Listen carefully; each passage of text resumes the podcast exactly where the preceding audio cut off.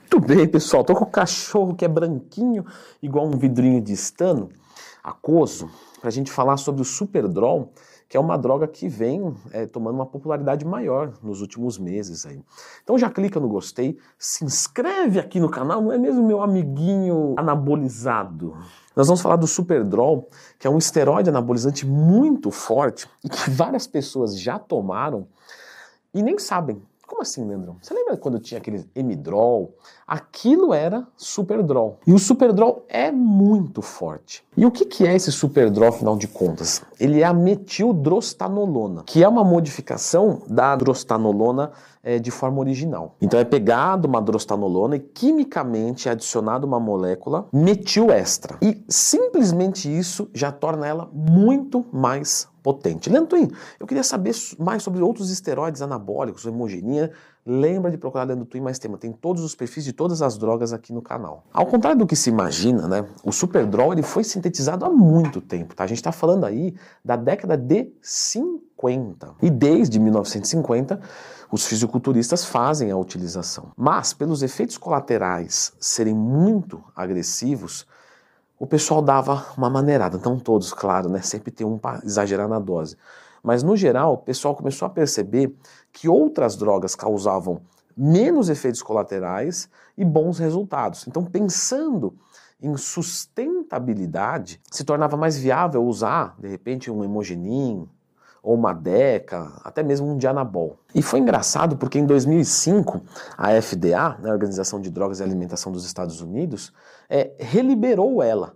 Só que em 2006 falou assim: não, não, não, acho que não, acho que é melhor não. Ah, igual do Chaves, já chegou o descovador, já se foi, já chegou. Então ficou nisso, e aí de 2006 para cá é uma droga bloqueada. Na verdade, para ser mais exato, né, em 2006 a FDA aconselhou parar a produção e aí, em 2012, propriamente dito, aí sim foi bloqueada. O superdrug tem uma característica de dar muita, muita força.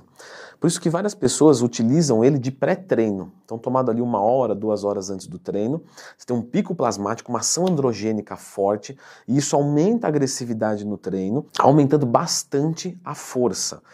Claro, outros esteroides orais podem fazer a mesma coisa.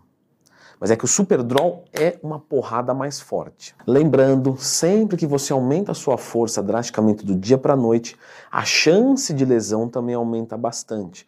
Então não adianta pegar um indivíduo lá que está todo encurtado, que não tem força quase nenhuma, aí ele toma um superdrol achando, ele vai se machucar provavelmente. Você vê atletas extremamente bem condicionados, muito bem preparados, e como eu disse, não só de força e músculo, mas de ter uma flexibilidade, de ter uma mobilidade boa, se machucarem utilizando, porque a força sobe muito rápido. É no primeiro dia, na verdade. Então imagina numa semana você pegar 30 quilos e na outra semana você está pegando 35, 40 quilos do nada. A articulação nem entende o que está acontecendo. Então tem que ter um, um, excelente trabalho de aquecimento. Inclusive aquecimento, pessoal. Sempre falo para os alunos da consultoria. Pelo amor de Deus, não pulem o aquecimento. Aquecimento correto eu falei lá no meu curso de treino. Então, pessoal, pelo amor de Deus, aquecimento façam corretamente. Bom, Superdrol é lá atrás tentaram fazer alguma coisa injetável, hoje você só encontra Superdrol oral. Quais são os efeitos colaterais?